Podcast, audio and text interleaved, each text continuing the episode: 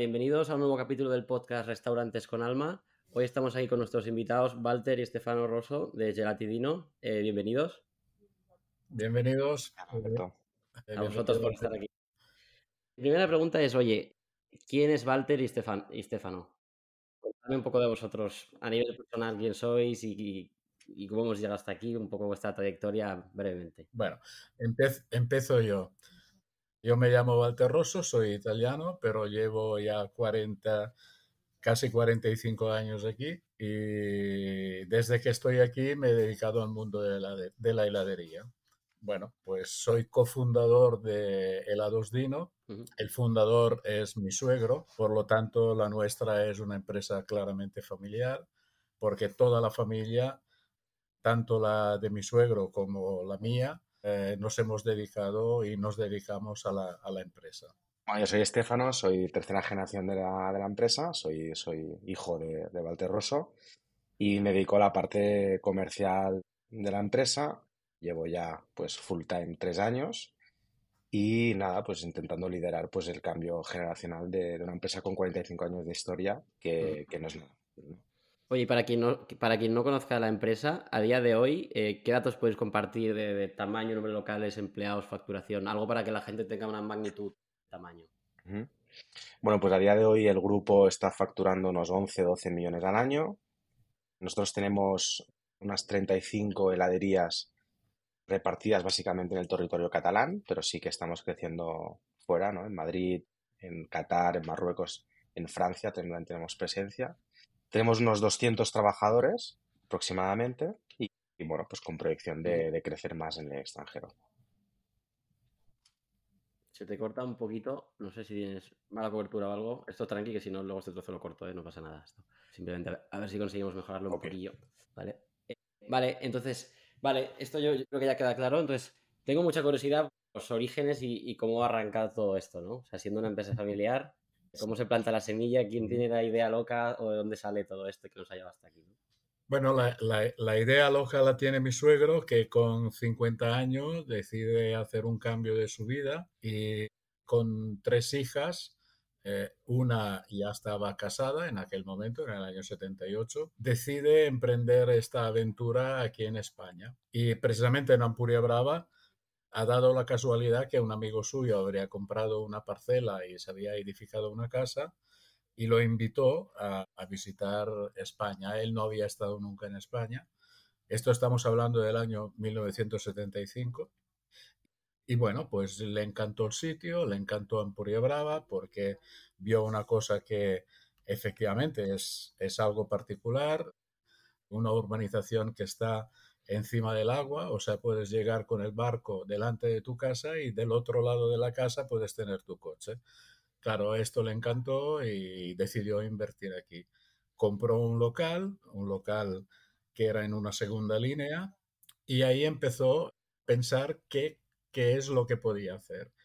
En el año 77 conoció a, a un señor italiano de Barcelona que tenía un negocio de pasta, pasta fresca, mm.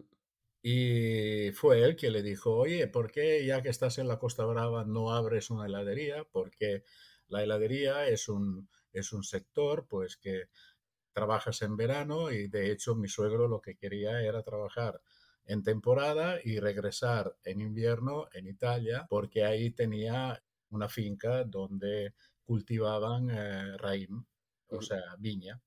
Y, así empezó. En el año 78 abrió esta tienda, la primera tienda, y fue tal el éxito que al año siguiente eh, ya estaba buscando un local para abrir una segunda y al, no aquel mismo año, pero al año después, o sea, en el año 80, abrió una tienda en Rosas. En el 81 yo me casé con una de las hijas, la, la mediana, y, decidimos trasladarnos aquí. Yo tenía una actividad en Turín, yo era frutero. Eh, permito que yo soy aparejador de estudios, pero mi actividad principal era de regentar una, una, frutería.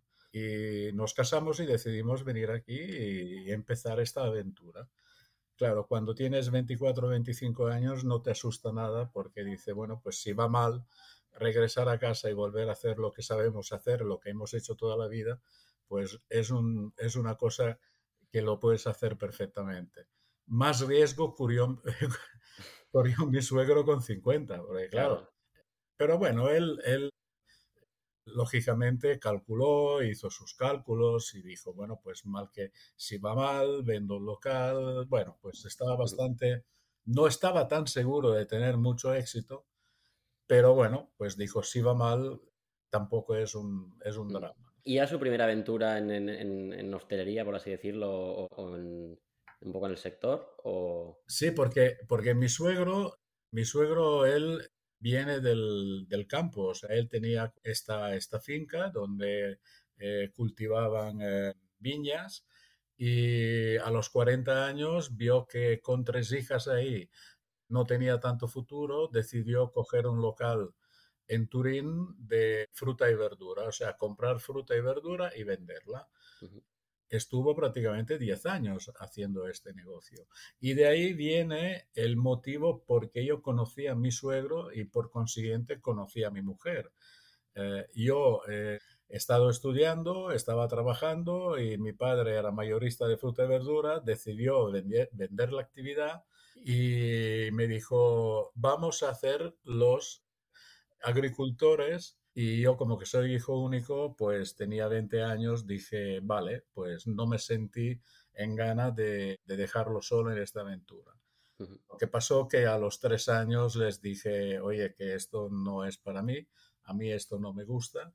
Y entonces empecé a buscar y fue cuando encontré eh, esta posibilidad. Mi suegro tenía esta tienda de fruta y verdura y me la traspasó a mí. Y ahí fue cuando conocí a la que actualmente es mi mujer y, cuando mm, vimos que la actividad de mi suegro funcionaba bien aquí en España, y digo, bueno, pues vamos a hacer esta aventura. Y a partir del año 81 estamos aquí los dos y, y de aquí empezó la aventura. ¿Por qué helados? ¿Hay algún motivo, alguna fijación personal de alguno de vosotros os gustara o simplemente la oportunidad en, la zona? Mira, eh, esto es curioso porque mi suegro originariamente quería abrir una tienda de pasta y fue este señor italiano que, que tenía una tienda de pasta en Barcelona y le dijo, oye, olvídate de la pasta porque en Ampuria Brava te la comerás toda tú porque la gente cuando está de vacaciones no está para ir a comprar pasta, pero está para pasárselo bien y divertirse. Dice, abre una heladería. Y él se volvió a Italia con esta idea y entonces empezó a informarse y a preguntar y hizo curso de formación y bueno, pues de ahí viene, viene ha empezado con el helado, podía ser restaurante, por ejemplo. Pues no es que tenía una predilección especial para el helado. Y yo entré en el mundo del helado por, por, mi mujer. Yo tampoco soy un grande consumidor de helado. No es que, o sea, no venimos de una tradición. Posiblemente esto nos ha dado una ventaja, porque a veces el, el venir de, con una tradición detrás, hacer cambios es muy difícil, prácticamente imposible, ¿no? Porque siempre hay la tendencia a decir, oye, lo que hacía el abuelo, no sé qué, no sé cuánto. Esto es, es la paradoja, ¿no? Es decir, hoy se dice, como el helado de una vez. Pues si hoy hiciéramos el helado como hace muchos años, pues eh, seguramente cerraríamos las heladerías. Claro. Por intoxicaciones, por muchas cosas. Pues te iba a preguntar, perdona, ¿eh? ¿eh? Tengo una pregunta desde que hemos empezado a hablar, que digo, a ver cuándo la suelto ya que os tengo aquí, que debéis ser las personas que he conocido que más sabéis de helados, ¿qué hace un buen helado para vosotros? O sea, ¿qué, creéis que es un buen helado? Ahora que decías de, los cambios que hay ahora versus antes y todo y cómo ha evolucionado. Bueno, eh, el buen helado, piensa que el helado es totalmente subjetivo. Es decir, en helado hay unos parámetros que son objetivos, que son cuánto azúcar tiene que tener, la cantidad de aire que tiene que tener. Hay estos parámetros que lo único que te indican si tu helado a una determinada temperatura tiene una cierta consistencia, ¿ok? Pero a la que entramos en la parte subjetiva, que es a mí me gusta más dulce, a mí me gusta menos dulce, a mí me gustan los sabores más definidos, a mí me gustan los sabores menos definidos, pues ahí entramos en lo que es la cocina, ¿no? Que hay gustos para todos. Pero si tuviéramos que definir cuál es un buen helado, lo que tenemos que tener claro que milagros no se hacen.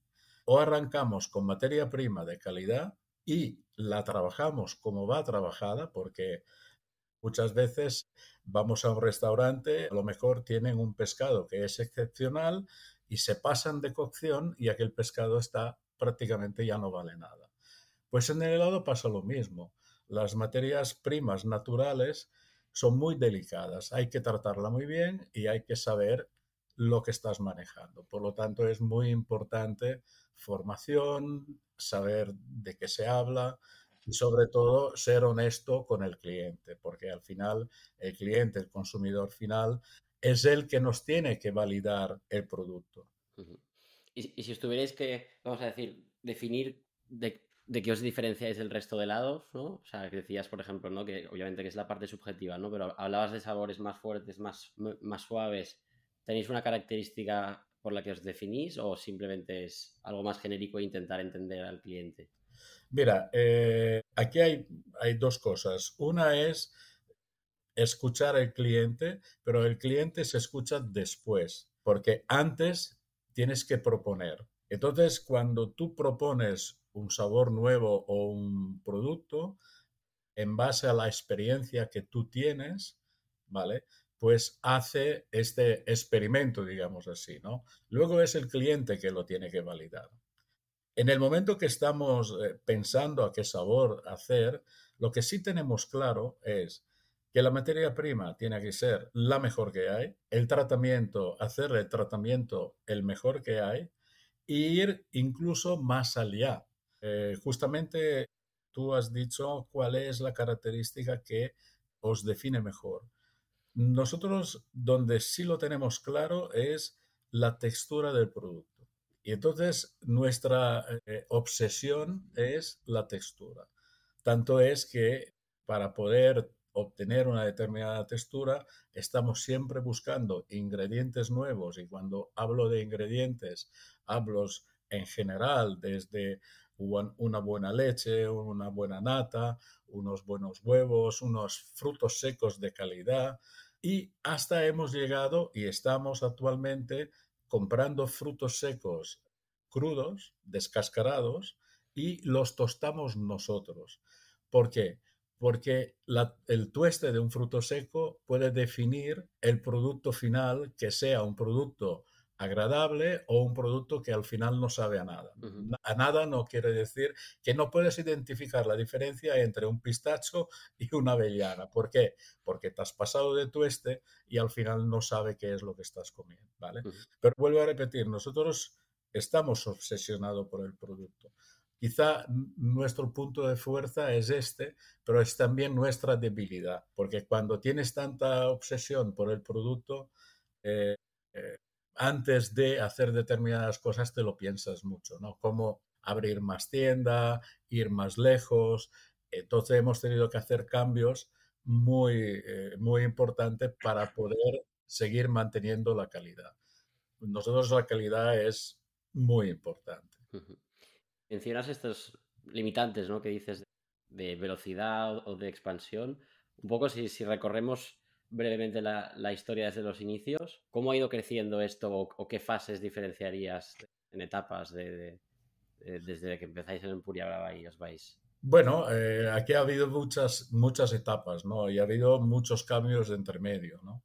Y, o sea, primero era el fabricar el helado prácticamente just in time, o sea, es decir, fabricarlo y venderlo. Eh, después ha llegado el momento que teníamos bastantes tiendas y, esto eh, suponía tener que hacer una planificación de producción, porque lo que no puede ser es llegar a las 7 de la tarde y decir a un cliente, lo siento, ya no tengo helado. Te digo que esto nos ha pasado muchas veces. Yo me acuerdo al principio, eh, llegaban las 8 o las 9 de la noche en pleno verano y se vendía prácticamente solo vainilla porque me encerraba en el obrador y hacía vainilla una, una cubeta detrás de la otra. O sea, no, no, daba tiempo a hacer otra cosa. Pero bueno, se vendía igual. Entonces ahí es cuando piensas que tienes que aumentar tu capacidad de producción y sobre todo eh, hacer producción y estocarla. O sea, hoy producimos para varios días. Y hemos sido así durante muchos años. Ahora estamos en contratendencia. Ahora es, volvemos al just in time. Es decir, nos hemos dado cuenta que posiblemente hoy el cliente está suficientemente conocedor del helado a la italiana, porque nosotros hacemos helado a la italiana. Luego hay helado americano, hay helado turco, hay helado, hay helado español. Son concepciones completamente diferentes. Por eso que ahora estamos volviendo atrás. Es decir, ahora todas las heladerías que abrimos, fabricamos el helado en el punto de venta. Y esto, claro, ¿qué, qué retos supone esto? Aparte de operacionalmente, pues lo obvio, ¿no? Pero a nivel de me invento, ¿eh? Tipo de tamaño de la tienda, los skills del personal, claro, todo esto cambia, ¿no? Exacto. O sea, antes podíamos montar una tienda en 15 metros cuadrados, ahora es enviable. Ahora necesitamos tener como mínimo 30, 40 metros cuadrados y eh, a base de pensar, de resolver toda la parte operativa y desde fábrica crear unos productos eh, semi elaborados que solo lo puedan transformar en la tienda de una manera fácil y que cualquiera lo pueda hacer.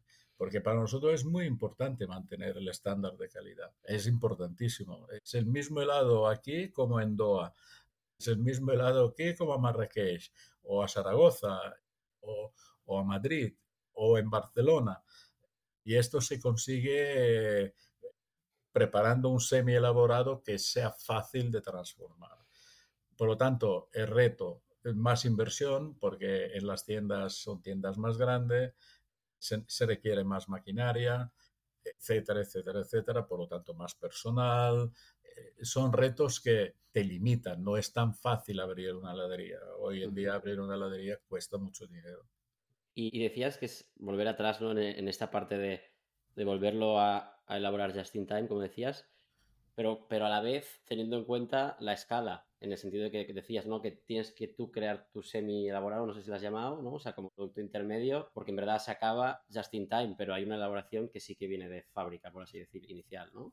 Claro, aquí eh, en Ampuria Brava, eh, la fábrica, una parte se ha transformado para poder fabricar todos estos productos que luego van directamente en las tiendas. Es decir, aquí es donde procesamos la materia prima, aquí procesamos la leche, los azúcares, hacemos unos mixes. Mixes sería, en términos vulgares, batidos, ¿no? Uh -huh. eh, donde los preparamos y después le agregamos todas las materias saborizantes. Digo esto porque para mí la pasta de avellana, la avellana es una materia saborizante.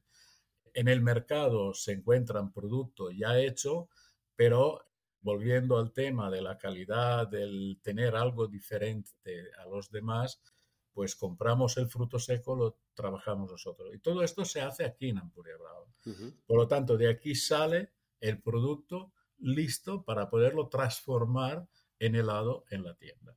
Y oye, es que me fascina porque yo creo que al final el helado es algo que consumimos todos y, y te oigo hablar del proceso y como, desde la ignorancia que, tengo en esto, me fascina el proceso. ¿Nos puedes contar muy rápido de un sabor en concreto, como de punta a punta, ¿no? de esta materia prima, sin contar, digamos, el detalle técnico, pero que se entienda, ¿no? Me invento un helado de fresa. Partes de unas fresas. Bueno, ahora has, tocado un, un, tema muy complejo.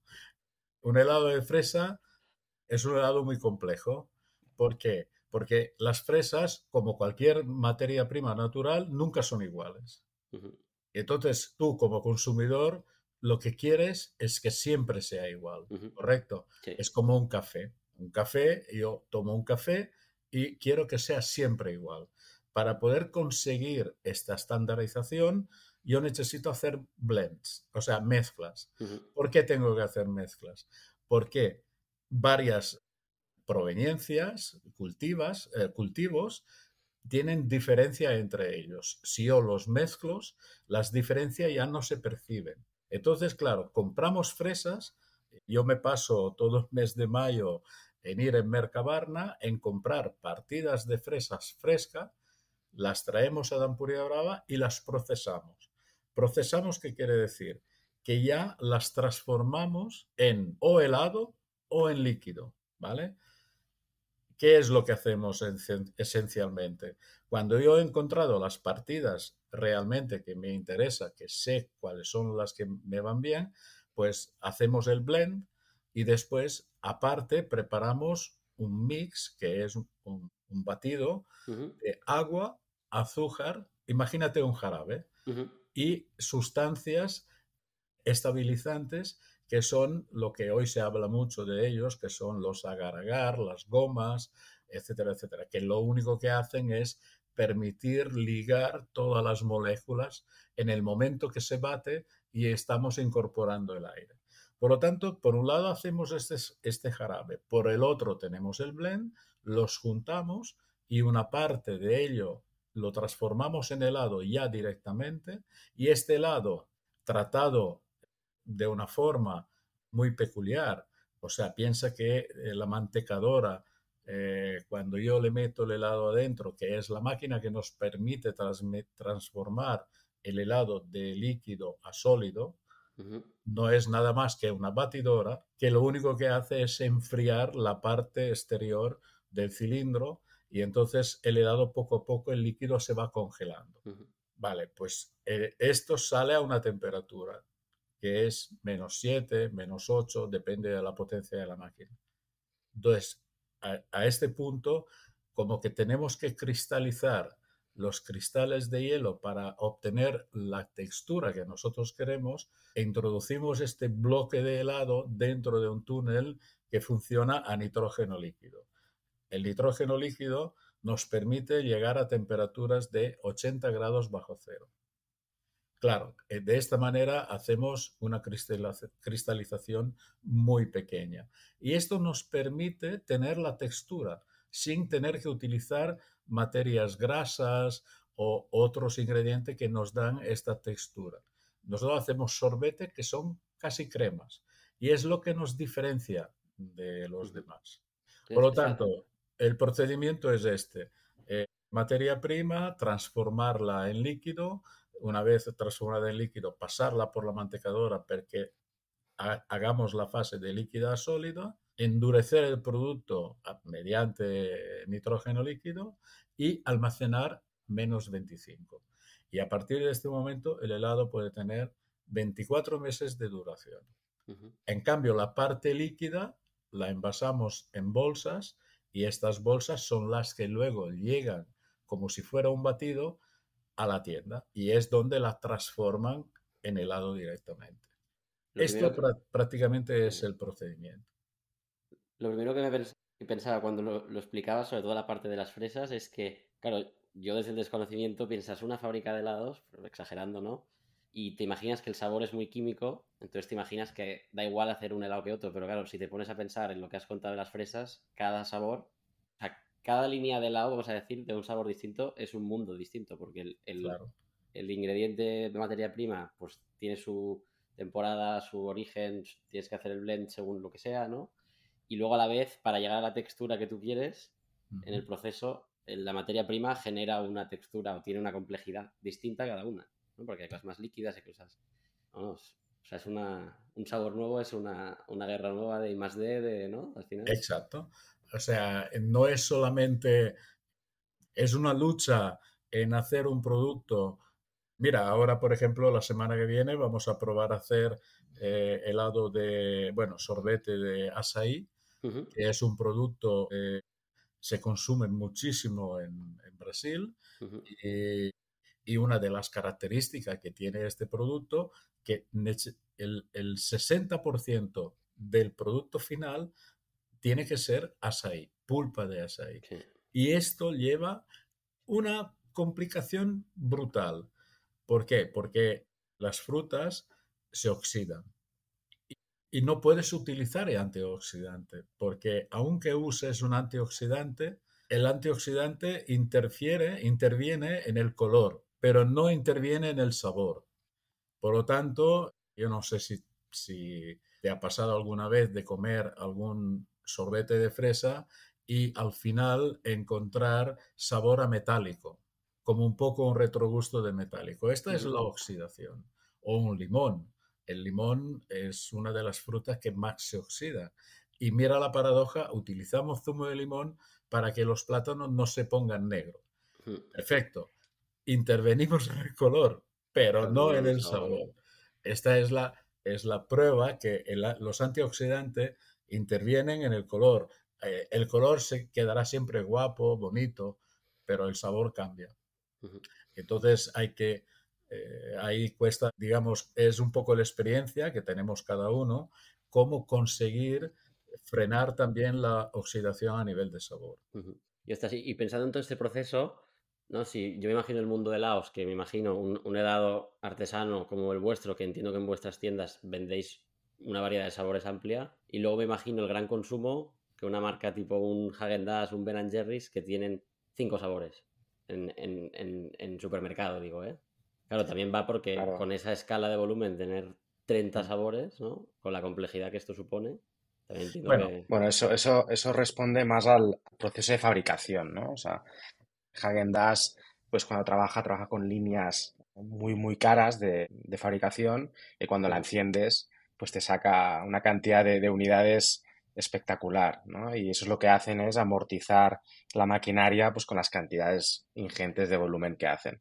Nosotros lo que hacemos es eh, vendemos menos volumen a un precio más elevado la capacidad de hacer menos volumen nos permite ser más flexibles, básicamente.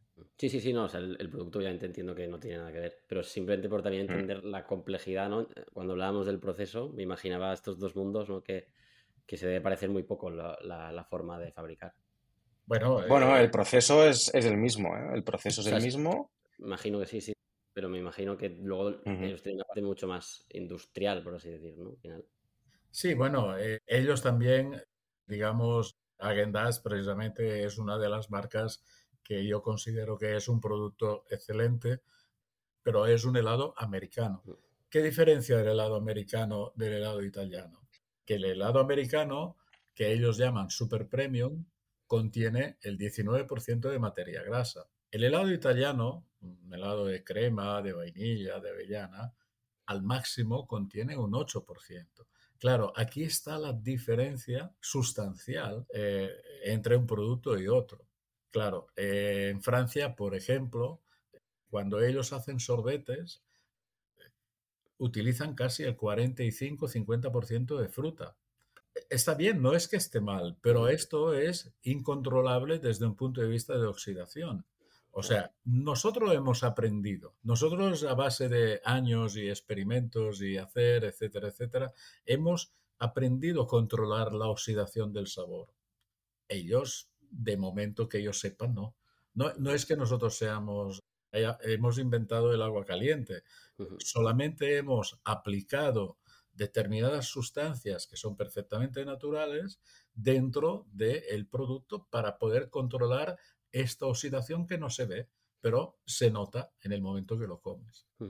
Oye, y, si conectamos con, la historia, nos habíamos quedado, ¿no? Eh, se abren las primeras, no sé, una primera fase, no sé si serán 5, 6, 7, 10, ¿no? Sí, nosotros en nuestra área de expansión, los primeros, desde el año 81 hasta el año 90, 92, antes de las Olimpiadas de Barcelona, nuestro, nuestra expansión era la costa. Nosotros intentábamos abrir tiendas en toda la costa. Llegamos a tener Cadaqués, Por de la Selva, Alianza, Playa de Aro, Blanes, eh, Santa Susana, Malgrat de Mar. O sea, todo lo que era costa, también por un tema logístico, porque mientras vas en un sitio también vas al otro a hacer el reparto.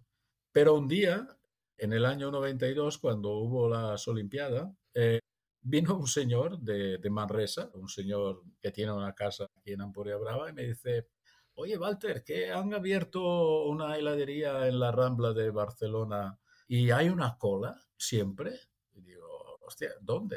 Dice, sí, en la Rambla, ahora no sé dónde, pero exactamente en la Rambla de Barcelona y siempre hay una cola, pero una cola de 15, 20 metros. No, me fastidies, ¿no? Yo decía.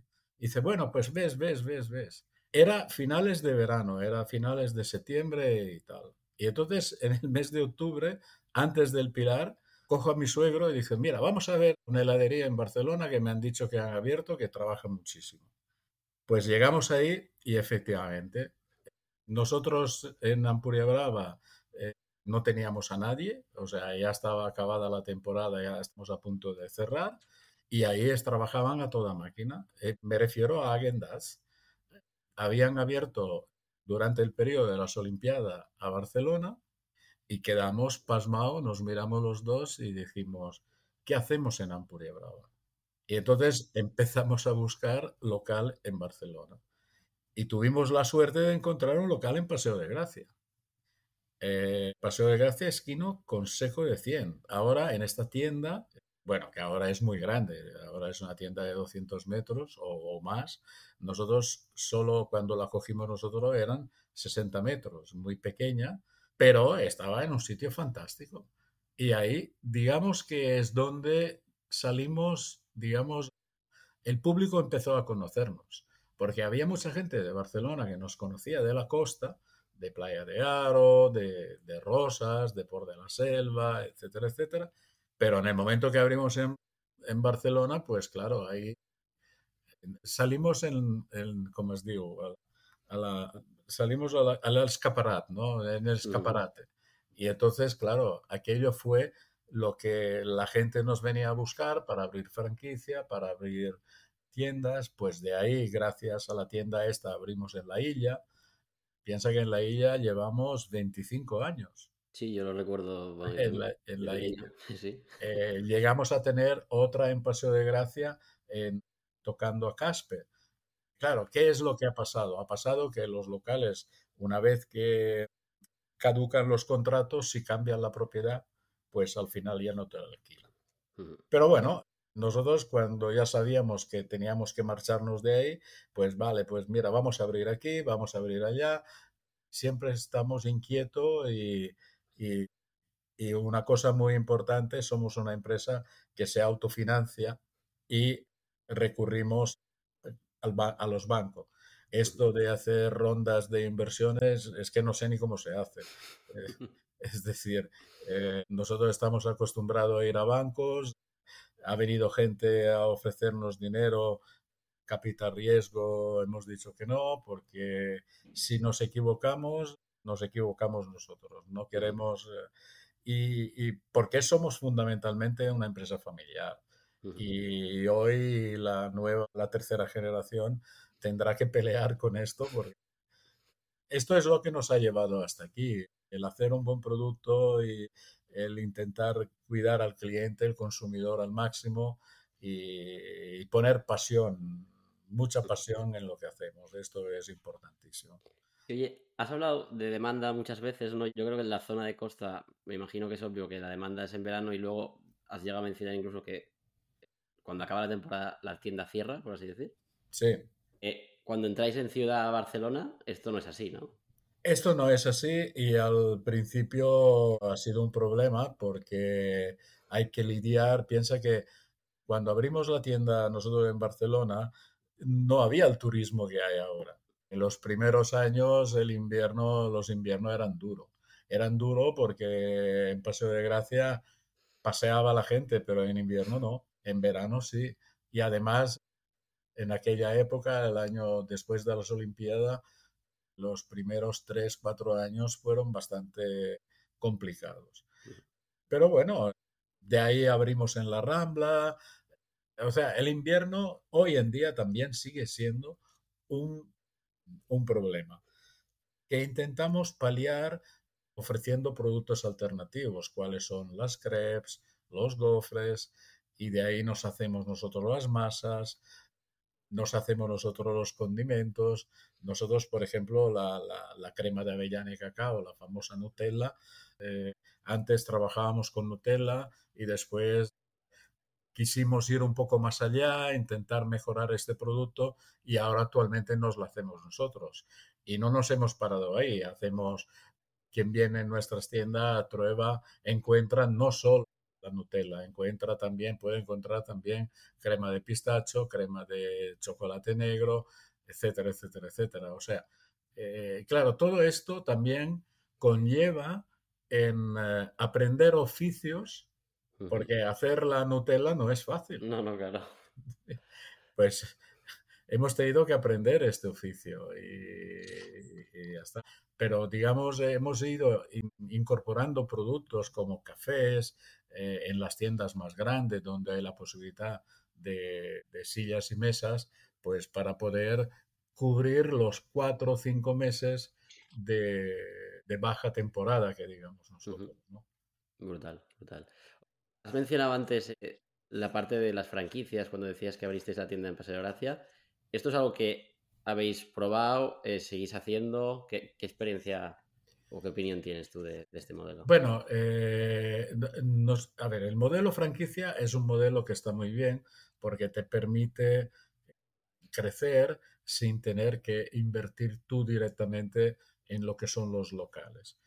¿El problema cuál es? El problema que hay que encontrar un franquiciado que tenga tu misma filosofía, que no sea solo un franquiciado que quiera transformar su inversión en dinero inmediatamente, porque como todas las cosas, eh, cuando abres una tienda Dino en, un sitio que no te conoces a nadie, no te conoce nadie, pues hay que ir trabajando. Eh, por lo tanto, la franquicia sí, pero nosotros seguimos montando nuestras tiendas propias. Es decir, no podemos abrir, vivir solo de la franquicia, porque la franquicia es un contrato que dura cinco años y por lo que vemos, muchas veces hay cambio de nombres, si el negocio es muy bueno y se dan cuenta que al final eres solo tú que ganas y ellos no ganan, pues al final te dejan. Por lo tanto, la franquicia es muy compleja gestionarla. Hay que controlar, hay que tener personas en la calle que controlen y sobre todo darle la asistencia, porque hay, hay muchas franquicias que son franquicias en el momento de firmar el contrato y después quien se ha visto, se ha visto. Eh, nosotros tenemos franquiciados que llevan con nosotros 20, 25 años y claro, esto quiere decir o sea, en definitiva, los tienes que cuidar como si fuera una familia. Y, es así. Lo mismo como las tiendas propias. No es que las tiendas propias sea más fácil. Las tiendas propias tienes personal, este personal hay que cuidarlo y hay que, hay que estar con ellos y, hacer ver que tú estás cuando a ti te necesita y que ellos están cuando se necesita. Mira, yo he regresado el otro día de Marruecos. Eh, Ahí tenemos una tienda desde hace 12 años y hay 26 personas trabajando ahí. Además, desde ahí servimos también a cadenas hoteleras, restaurantes y, es un equipo que realmente está funcionando muy bien. Piensa que la mayoría, muchos em, empresarios que han abierto actividades en Marruecos, la mayoría dice, uy, uy, uy, uy, uy. Mm. Claro, es difícil como en todos los sitios. Lo que pasa es que, claro, eh, nosotros eh, también hemos llegado donde hemos llegado con gente que siempre hemos intentado cuidarlos mucho, porque sin personal no se hace nada. Eh, el elemento humano es muy importante en los negocios. Sí, sí, más de este tipo. Y, toda esta parte internacional, ¿cómo, cómo ha sido? O sea, ¿qué, qué día o sea, ¿cuál fue la primera aventura y cómo fue, cómo fue la historia? De seguro que hay algo ahí. Bueno, eh, la, aventura, la aventura internacional empieza en Marrakech. ¿Por qué? Porque estamos hablando de cuando hubo la crisis, que aquí los era difícil encontrar locales, los locales eran muy caros y entonces nos salió esta oportunidad y decidimos probar. ¿Por qué? Porque había un francés que estaba interesado en abrir una franquicia ahí en Marrakech y al final la franquicia nos la hemos tenido que quedar. Y bien encantado, ¿eh? porque Marrakech, o sea, Marruecos es un, es un eh, mercado muy importante porque el consumo de helado es muy elevado, eh, como el café. Hoy en día, el café, el café que se consume en Marruecos no se consume en España. Y así se piensa de consumir muchísimo café. Pero allá se toma muchísimo más café que aquí. Y con toda experiencia, toda esta experiencia de abrir tantas localizaciones tan, tan variadas de, tamaño, de hacer diferentes formatos, lo que decías al principio de, de just in time a, todo centralizado, al final habéis vivido, pues en tantos años, mil cambios, modelos. Entonces, si, habla, si hablamos de localizaciones, de dónde poner una tienda, y, y no te digo ya solo de lado, sino como las cosas que hayas aprendido como que dices, oye, esto es la Biblia, de cuando vas a ver un sitio o cuando tienes que buscar dónde poner un sitio, ¿qué te fijas o qué crees que es importante? Bueno, eh, hay que hacer matices, hay que contextualizar el entorno. Es decir, eh, en una ciudad como Barcelona eh, hay que ir en zona donde hay tránsito turístico. ¿Por qué? Porque las zonas residenciales, al estar tan cerca de la costa, en verano desaparece todo el mundo. En cambio, en Madrid la cosa es diferente. En Madrid estamos lejos de las zonas de costa. O sea, no todo el mundo se va. Además, estamos hablando de una ciudad con un tamaño diferente. O sea, en, en, Madrid puedes permitirte el lujo de abrir una heladería de barrio. Correcto. Barcelona, la heladería de barrio es muy complicada de gestionar. Con una gestión familiar, Posiblemente sí, pero una gestión a nivel emprenditorial, pues ya es más complejo. La costa, la costa hay que ir en el Rovell de Lou, es decir, eh, si hablamos de Playa de Aro, Playa de Aro hay dos redondas. Entre las dos redondas funciona.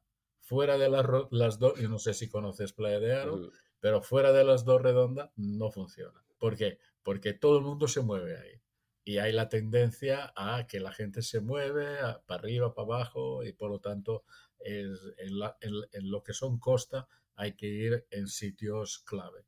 Pero ya te digo, o sea, en, Zaragoza estamos en la Plaza del Pilar, que no es el mejor sitio de, de Zaragoza.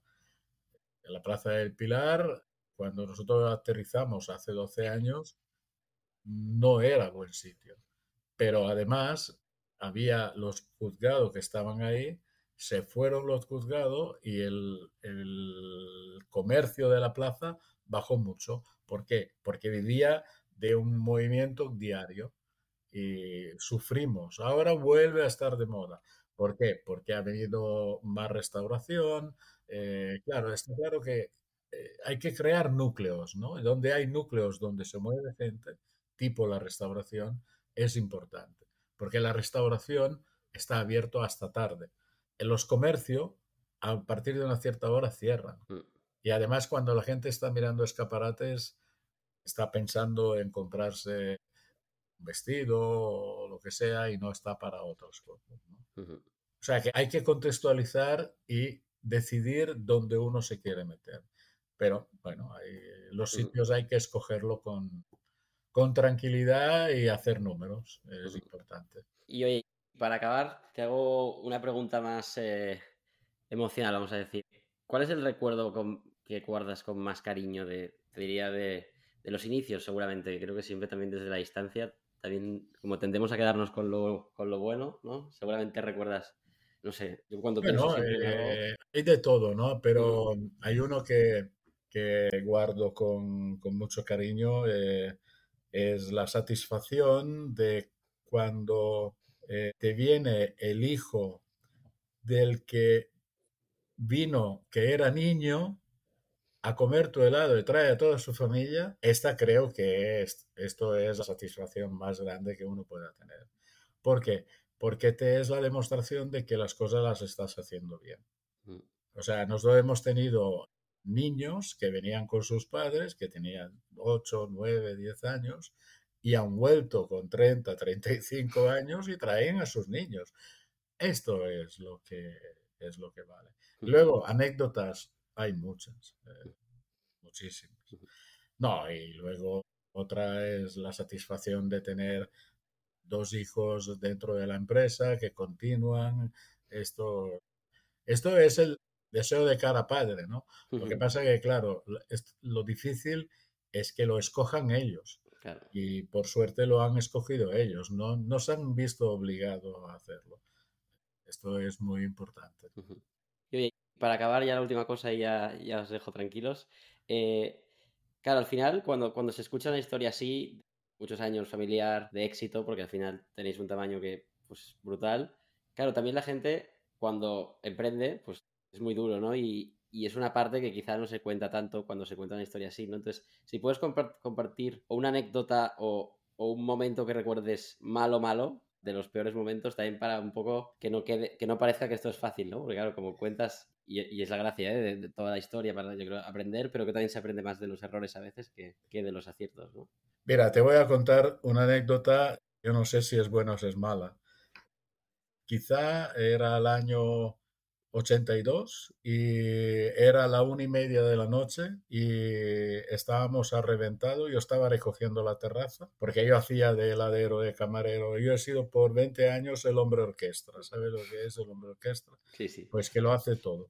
Eh, estaba recogiendo la terraza y vienen unos señores y, y me dicen en catalán, me dicen, Ceutancan, Mm, yo le digo, mira, lo siento, no, no, no, no, no, no la entiendo, ¿no? Porque yo hacía muy poco que estaba aquí, todavía no dominaba el idioma y, le dice, ¿me lo puede decir en castellano?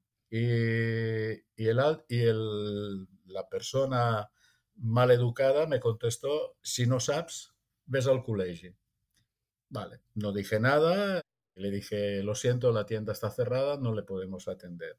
Pero yo entre mí me dijo, un catalán no me dirá nunca más una cosa así. Yo parlo perfectamente catalán, no tengo problema. Esto es lo peor que me ha pasado. En, mira, hemos vivido momentos, pero esto te hiere y, te, no sé, me, me, hirió mucho, me hirió mucho porque, porque ves que no entiendes y pues la amabilidad de la persona es decir, vale, pues oye, hago cualquier cosa para que me entiendas. Eh, yo no he viajado mucho, pero cuando voy en el extranjero intento hacerme entender. Y, o sea, humildad, humildad. Esto es la anécdota mala. Bueno, no. Y ahora ya para cerrar, que siempre pregunto un consejo que darías a alguien que empezara un negocio de cero. Bueno, lo primero que no se desanime, porque empezar no es fácil. Y lo segundo, que constancia, perseverancia y mucha pasión. Mm. O sea, mm, se consigue hacer algo cuando se tiene mucha pasión y no se mira las horas que se trabajan. Para mí no es un trabajo. Yo estos 45 años no ha sido un trabajo. Yo lo he pasado muy bien.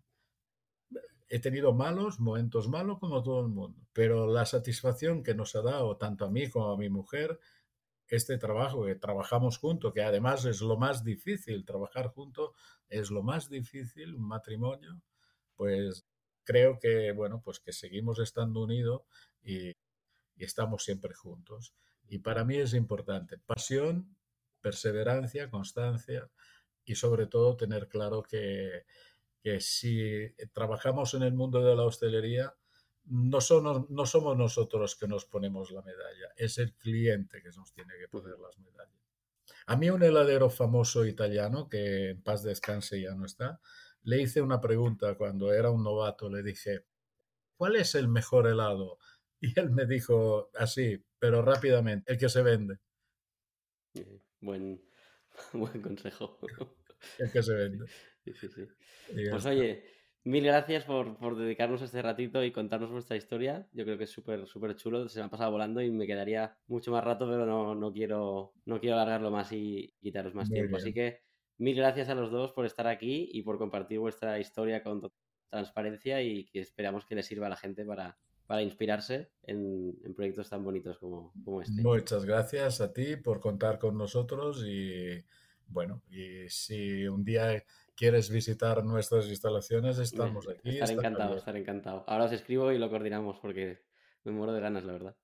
Muchas gracias. Que vaya bien, Alberto. Adiós, un saludo. Chao, chao. Gracias.